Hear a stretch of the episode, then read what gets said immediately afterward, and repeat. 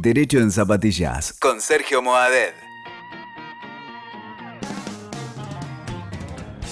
Hola, hola, ¿cómo les va? Acá grabando desde los estudios WeTalker International para Derecho en Zapatillas Podcast. Sergio Modev, me podés seguir también en Twitter, arroba de zapatillas, y en Instagram, Derecho en Zapatillas. También podés visitar la web derechoenzapatillas.com, donde publiqué justamente una nota muy interesante acerca de un tema no solamente actual, sino además central, capital, grave e importantísimo, es la violencia de género, la violencia que muchas veces se da y que a veces el Estado, lamentablemente, por distintos motivos, no hace todo lo necesario para corregirla, para sancionar al responsable, para cuidar a la víctima. En definitiva, se trata de cuidar a la persona. Y acá, y esto por esto quería grabar, se dio un quiebre, porque creo que es una buena noticia y creo que es un caso en que el Estado sí actuó y que por lo menos tomó alguna medida para corregir la violencia que se venía dando. ¿Dónde pasó esto? Nos ubicamos, la ciudad de Chubut. Voy a presentar a Martín Alesi, él es juez de la provincia de Chubut y dictó una sentencia que me pareció muy novedosa y, importante en un tema tan eh, comentado estos días que es el de violencia de género. Un hombre imputado acosaba a su mujer, a su expareja, con el auto. La perseguía por el centro, la, ha llegado a seguir, le ha querido sacar la cartera, se ha escapado con el auto. Y en esta sentencia justamente ordenan el secuestro del vehículo y suspender la licencia de conducir. En este momento estamos comunicados con el juez eh, Martín Aresi del caso y a quien le agradezco un montón el tiempo y la comunicación. Martín, entonces, eh, sos juez de Chubut, ¿hace cuántos años? Soy juez de familia de la ciudad de Rawson, capital de la provincia de Chubut, desde hace más de 10 años. 10 años. desde octubre del 2007 es muy, muy interesante, ¿no? Este caso, ¿hubo un precedente, algo parecido así al tema del secuestro del auto? ¿Querés contar un poco vos de qué se trató o cómo fue?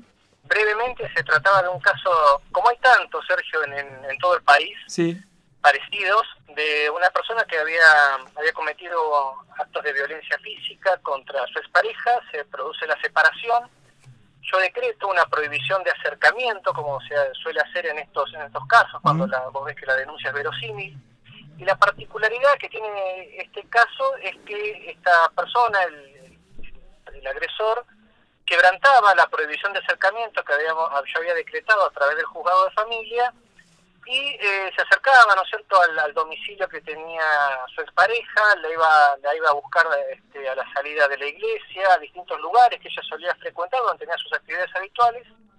En uno de esos episodios, inclusive, eh, interviene la policía de la provincia porque lo, lo, agarra infraganti, lo detiene, lo arresta, es llevado ante un juez penal, se lo libera, pero se le forma una causa, un legajo penal por, por la comisión del delito de desobediencia y hay un episodio, eh, que es el que viene a desencadenar directamente esta medida que yo decreto, donde la, pareja denuncia, la señora denuncia que este, estaba en un comercio acá en Rawson, que ya veía que pasaba el auto, era, era un, Chevrolet Corsa, veía que estaba el auto como dándole vueltas, ¿no? rondándola, y cuando ella sale del comercio, se encuentra con él, empiezan a forcejear porque él había estacionado el auto ahí cerca, la quería introducir a ella en el auto, no logra hacerlo porque la señora se resiste, le arranca la cartera y él se sube al auto y sale enseguida con dirección al centro. Yo ante esta situación, y como ya era verosímil lo que relataba la mujer en las distintas denuncias, recuerdo que estaba también en la formación de la causa penal, yo decreto que eh, decreto la, la, mm, como medida cautelar el secuestro del automóvil porque entendía que el, uso del, del, automotor era un elemento facilitador en esta estrategia de hostigamiento y de quebrantamiento habitual de la prohibición de acercamiento que había decretado el juzgado.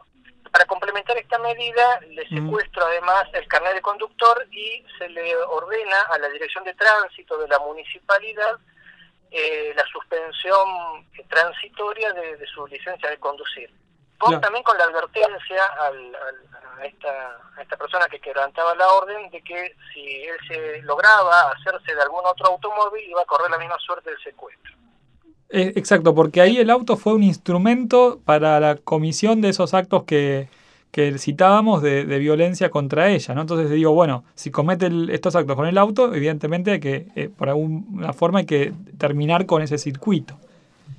Claro, en realidad esto es, habitual, o sea, en, muchos casos te vas a encontrar, por eso te decía que esto no es algo no es algo no es una singularidad que te la vas a encontrar únicamente en este caso en particular, sino lo vas a ver en muchísimos supuestos, en muchísimos casos en todo el país, donde el, el hombre, digo el hombre porque normalmente es quien quebranta las medidas cautelares en estos casos, digamos, se puede valer de distintos elementos que son facilitadores para esto, y normalmente es el auto, porque es lo que te permite desplazarte con, con rapidez y aprovechar las ventajas que este, te puede dar para acercarte y para alejarte. Claro, claro. Eh, en este caso en particular se daba también una profundización de la vulnerabilidad de la mujer porque ella era empleada pública y trabajaba en la calle tenía un determinado sector en el centro de Rawson donde, eh, donde ella tenía que trabajar en la vía pública e inclusive sus propios compañeros de trabajo a instancias de los superiores jerárquicos se habían organizado para cuidarla, o sea, siempre estaba con ella un compañero de trabajo eh, y también los, los agentes de tránsito que estaban motorizados también estaban al tanto de la situación, o sea, había todo un despliegue con, mucha solidaridad y compromiso de sus compañeros de trabajo, de sus compañeros municipales, para este, protegerla. O sea, fíjate hasta qué... ¿Hasta dónde llegó? Em, hasta dónde se había llegado la preocupación y, la, y el estado de alerta permanente. De claro. ¿Qué pasa cuando una persona en general, ¿no? nos vamos de este caso, viola una prohibición de, acercamiento, incurre entonces en delito de desobediencia y ahí la policía, es, importante que tenga una copia y la policía puede actuar y, arrestarlo o por lo menos labrarle el acta, ¿no? Sí, eh, digamos, el procedimiento es arrestarlo. Acá en Chubut, por lo menos en esta parte de Chubut, en Rawson y Treleu, al igual que ocurre en algunos otros lugares en el país, tenemos un problema y es que algunos jueces penales consideran que no es delito quebrantar la prohibición de acercamiento decretada por un juez de familia. Ah. Eh, esto es un problema gravísimo porque vos te imaginas que en, algunas situaciones cuando se arresta al, agresor que está justamente quebrantando la prohibición de acercamiento y lo llevan ante el juez penal enseguida, te imaginas que escucha de boca del juez penal que no ha cometido ningún delito. Claro. Entonces, ¿cómo sale esa persona, cómo sale el, imputado de la audiencia después de haber escuchado que lo que él hizo, la, quebrantar la prohibición de acercamiento, no es delito? Imaginas que en lugar, el, Poder Judicial, en lugar de empoderar a la víctima, está empoderando, eh, está bajando de un, discurso perjudicial, porque es un discurso de tolerancia frente al victimario, a quien ha despreciado además la orden de, un juez en estos casos. Y a quien un juez le ha dicho y le ha notificado esa prohibición de acercamiento. No es que no debe conocerla y, es perfectamente entendible para cualquiera. no te puedes acercar a 100 metros, 200 de tal persona. Punto. Como medida cautelar, por más. Sí. Claro, pero además, vos fíjate que eh, esto lo sabemos todos, Sergio. Quien quebranta una medida cautelar de prohibición de acercamiento no lo hace de casualidad, no lo hace porque estaba distraído. Seguro lo hace con, una intencionalidad y esto es, el, muchas veces es la antesala de la tragedia, porque quien quebranta la medida cautelar lo hace para hostigar, para amedrentar, para acechar a la víctima y en algunos casos es, este, es el preludio de la comisión de delitos mucho más graves. Sí, sí. Fíjate lo que sucedió en, ayer en, en la provincia de Neuquén con un doble femicidio donde el, este, el, agresor ya tenía una prohibición de acercamiento. Tiene una prohibición de acercamiento y además había habido denuncias de, esta mujer, eh, de la víctima, de que estas, estas medidas cautelares estaban siendo quebrantadas por él y el Foro Penal no alcanzó a intervenir en esta situación. Entonces, hay, que tomar, hay que tomar conciencia de que en estas situaciones donde se produce una violación de la medida cautelar, eh, insisto con este tema, Sergio, es la, es la antesala de delitos más graves, es la antesala de la tragedia. Son señales que anticipan el horror y que de ninguna manera pueden ignorarse. Exacto, sí, sí, coincido en, esa postura. Y, bueno, la última pregunta, Martín, Martín Alessi, estamos hablando con un juez de, de Rawson, de familia de Rawson, es... Eh, yo la verdad que he visto avances muy interesantes a nivel procedimiento en los tribunales de, distintas provincias. En La Rioja, que tienen un procedimiento civil, oral, en, en La Pampa, en distintas provincias creo que han innovado un montón en lo que es el procedimiento. Algo que nos puedas contar de Chubut, alguna, algún avance positivo en, en lo que respecta al tema al fuero de familia, eh, algo que haya cambiado para bien eh, en cuanto a lo que es el, fuero, los jueces y, demás. Mira, yo creo que más allá del tema procesal, bueno, tenemos un nuevo Código Civil y Comercial que ha hecho profundas eh, modificaciones, profundas reformas en todo lo que es el derecho privado y particularmente en el derecho de familia. Y esto evidentemente exige ayornar las normas procesales porque muchas de las leyes y de los códigos procesales que tenemos no solamente en Chubut, sino en el resto del país, eh, responden a, las normas del anterior Código Civil. Sí, por ejemplo el divorcio culpable, de repente, ¿no? El divorcio con culpa. Por ejemplo, pero hay muchísimos procedimientos, tanto en el tema de la custodia, los alimentos, los regímenes comunicacionales, lo, mismo que tiene que ver con la violencia de género y la violencia familiar, que exige una, una permanente actualización y, reajuste de las normas procesales.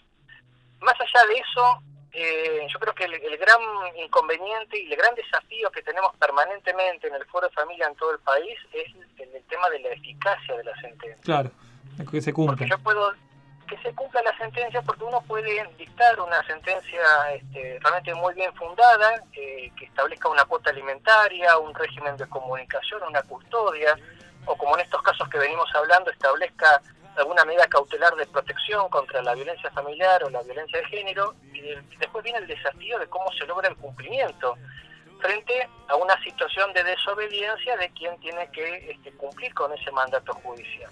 Me parece que ese es el gran problema que tenemos no solamente en Argentina, sino en, gran parte del mundo occidental, este, en Latinoamérica y en, los sistemas continentales europeos, de eh, muchas veces el juez pareciera que no tiene este, facultades o que realmente tiene potestades jurisdiccionales bastante limitadas para, para hacer cumplir una sentencia eh, yo he tratado de, proponer en muchos casos, tanto en temas de cuotas alimentarias como en este que venimos hablando relativo a la protección contra la violencia familiar y la violencia de género, proponer alguna segunda lectura de, algunas normas que ya tenemos eh, para tratar de maximizar y lograr una, una mayor eficacia este, en, lo que tiene que ver por lo menos con la, con la jurisdicción familiar en, estos temas que hacen en los que están involucrados intereses sociales y que son tan importantes para la gente.